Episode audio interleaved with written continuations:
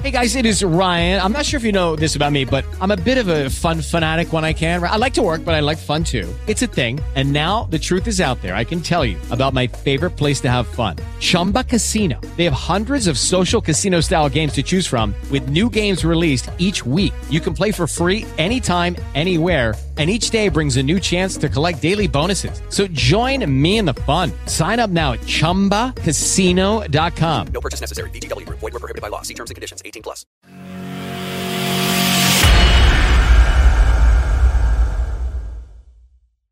Buenos días a todos y gracias por ver este canal.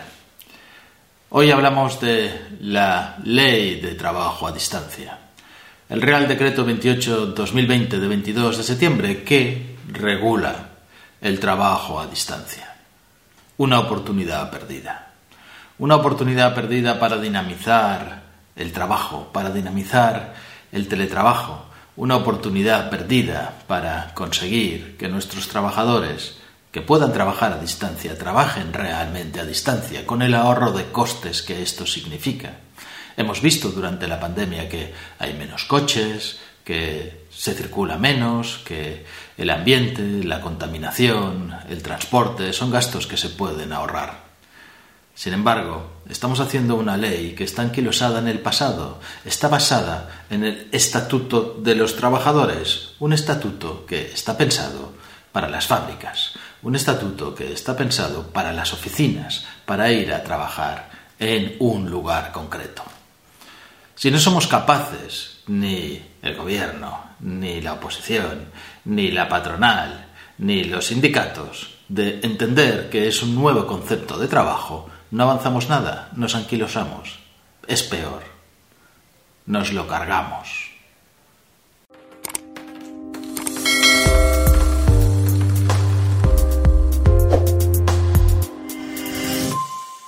El Real Decreto ahora define tres tipos de trabajo. El trabajo presencial, que es el tradicional, que no vendría afectado por esta norma. El trabajo a distancia y el teletrabajo. El teletrabajo es definido como el trabajo que se desarrolla utilizando mayoritariamente o casi exclusivamente medios telemáticos o electrónicos.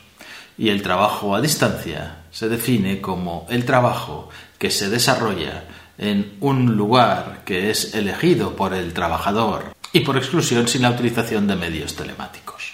Esta elección es entre comillas, porque mm, luego resulta que ese trabajo es voluntario y por tanto no es tan cierto que sea el lugar elegido por el trabajador, sino que tendrán que pactarlo con el empresario.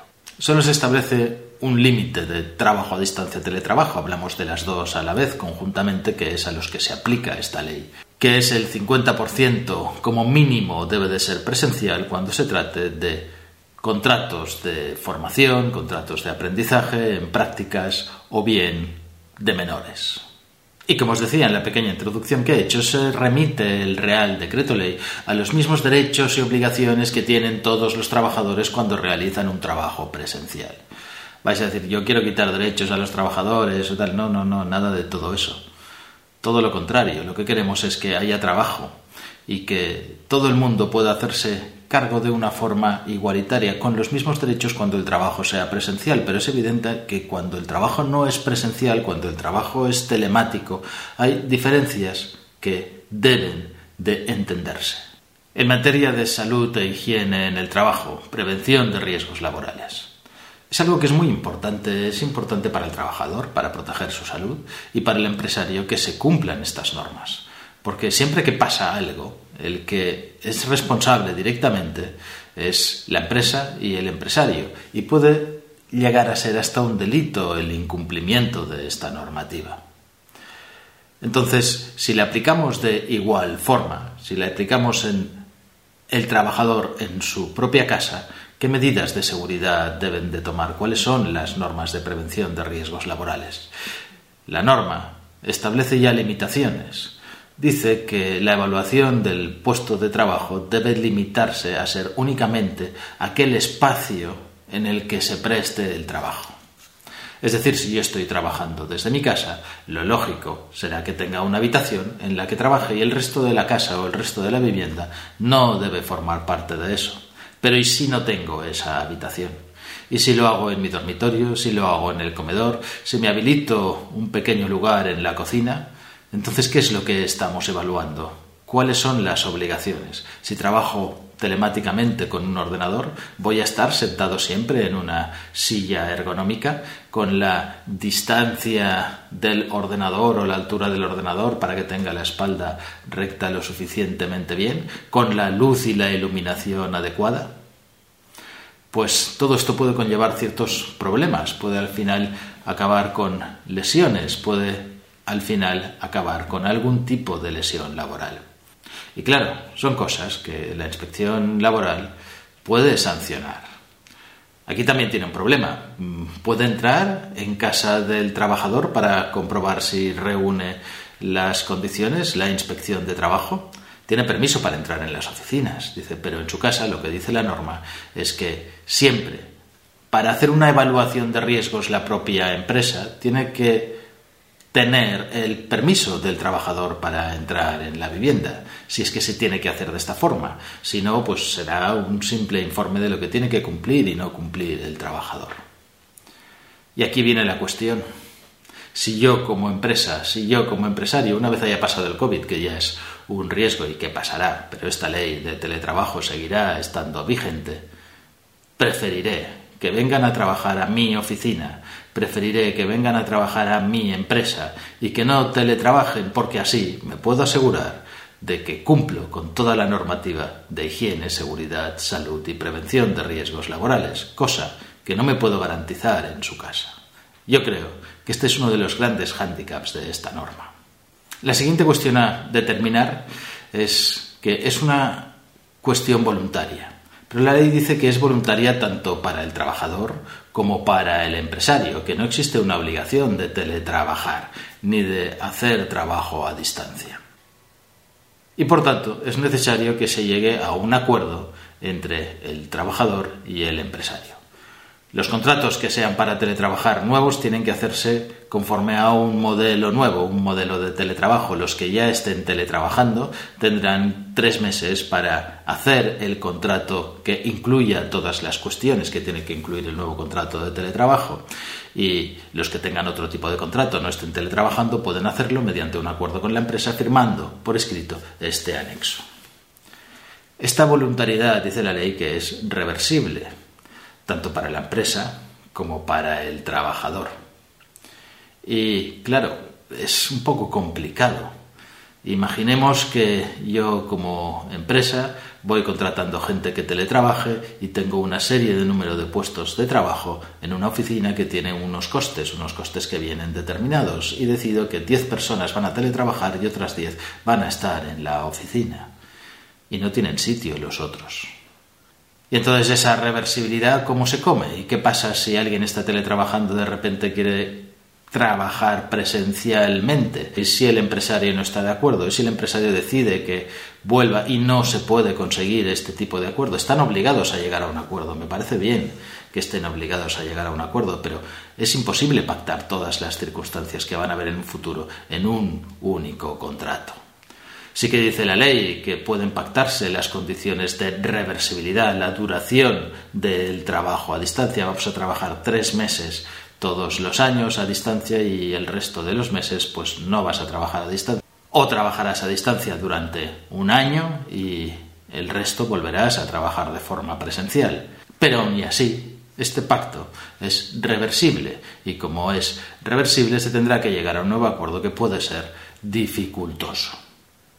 Ya dice la ley que la modificación sustancial de condiciones de trabajo por teletrabajar o no no será causa de despido, no puede serlo. Al igual que la negativa del trabajador tanto a teletrabajar como a volver a trabajar presencialmente.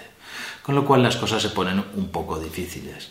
Porque si es el empresario el que normalmente organiza sus medios de producción, el que organiza los servicios que se le prestan, el que tiene esa potestad, en este caso la está perdiendo. La está perdiendo porque un trabajador puede negarse. Justificada o injustificadamente no hace falta ningún motivo. Con simplemente no conseguir un acuerdo con el trabajador, ya no puede organizar tan libremente sus cosas. Por tanto, que prefiero, como empresario, poder organizar el trabajo como yo quiera en mi oficina y no telemáticamente donde tendré cortapisas. Y ahora imaginaros que el trabajo no es teletrabajo solamente telemático, sino que es trabajo a distancia. Si algún trabajador vive en una casa y decide que él va a trabajar y se llega a un acuerdo con el empresario que está dispuesto a que trabaje pues en el garaje y se le habilita el garaje como una zona de trabajo que tiene que cumplir con las normativas de seguridad y riesgos laborales, pero el empresario tiene que también ser capaz de poder controlar que esas normas se cumplen constantemente y se cumplen siempre. Y siempre en materia de seguridad, quien tiene las de perder cuando va a juicio es el empresario. Y por tanto, esa falta de control o esos controles limitados que puede llegar a establecer el empresario sobre el trabajo a distancia, no solamente sobre el teletrabajo, harán que los empresarios y las empresas prefieran que no exista este trabajo a distancia de trabajadores por cuenta ajena. El empresario tiene también la obligación de entregar al trabajador los medios que tenga que utilizar para trabajar, tanto sea trabajo a distancia, imaginemos que sea pues una máquina de coser que podría ser un trabajo que se realice a distancia o un simple ordenador.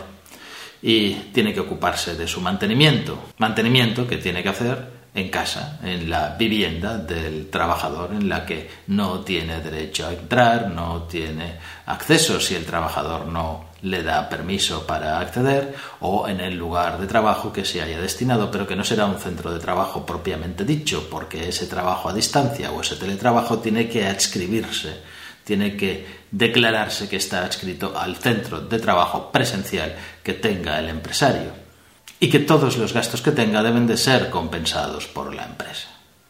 Y aquí viene el segundo problema. Hacienda. Si tú vas a trabajar y tienes un ordenador en tu puesto de trabajo no es tuyo. Está claro que es de la empresa y que lo utilizarás solamente en las horas de trabajo, pero que no lo utilizarás para fines particulares.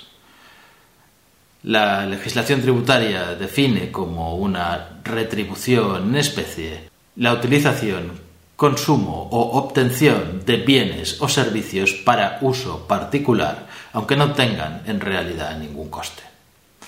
Entonces, si el ordenador que nos ha comprado la empresa y lo tenemos en nuestra casa puede interpretarse que durante un cierto tiempo lo utilizamos para usos particulares, si el Internet que tenemos en casa resulta que también lo utilizamos para fines particulares y también está enchufado y da wifi y da datos durante las horas que no son horas de trabajo, hacemos un cierto uso particular de la conexión, que el empresario debe de compensar y por tanto es gratuito para nosotros, pero también es un rendimiento en parte en especie.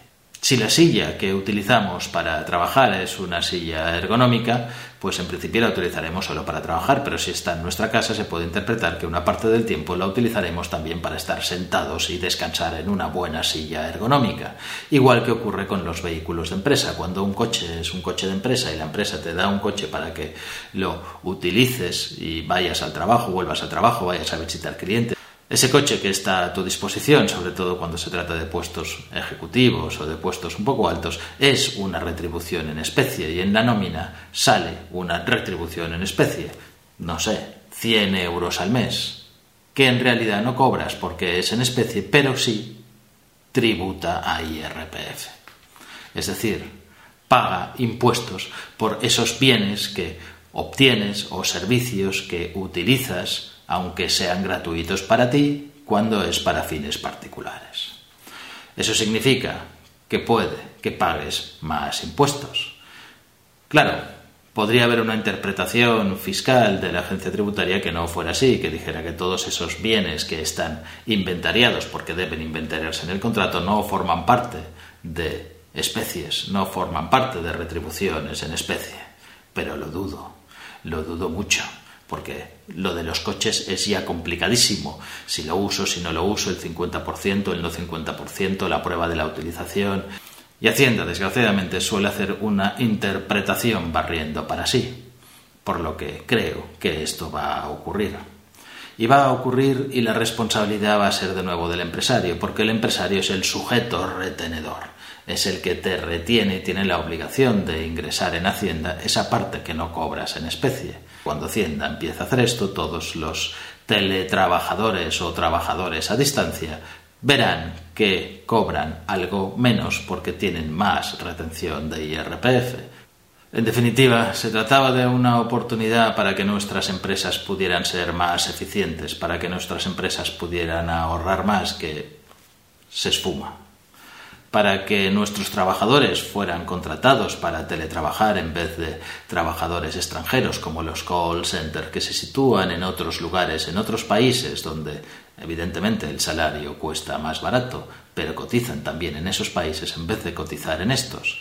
Se trataba de intentar buscar alguna fórmula que hiciera que las empresas españolas contrataran trabajadores y puede ser de todo el mundo, de alrededor del mundo, que teletrabajaran y cotizaran a la seguridad social. Es una oportunidad perdida. Es una norma anquilosada en el Estatuto de los Trabajadores, hecho y pensado para el trabajo presencial. Si te ha gustado el vídeo, suscríbete, dale al like, dale a la campanilla para recibir notificaciones de los nuevos vídeos y pon tus comentarios. Pueden ser de interés para todo el mundo.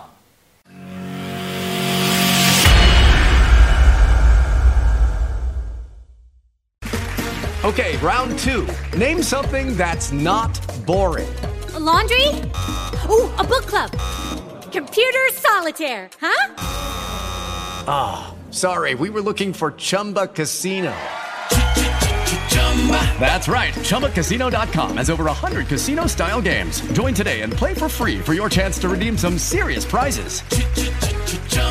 ChumbaCasino.com. No purchase necessary. Full prohibited by law. 18 plus terms and conditions apply. See website for details.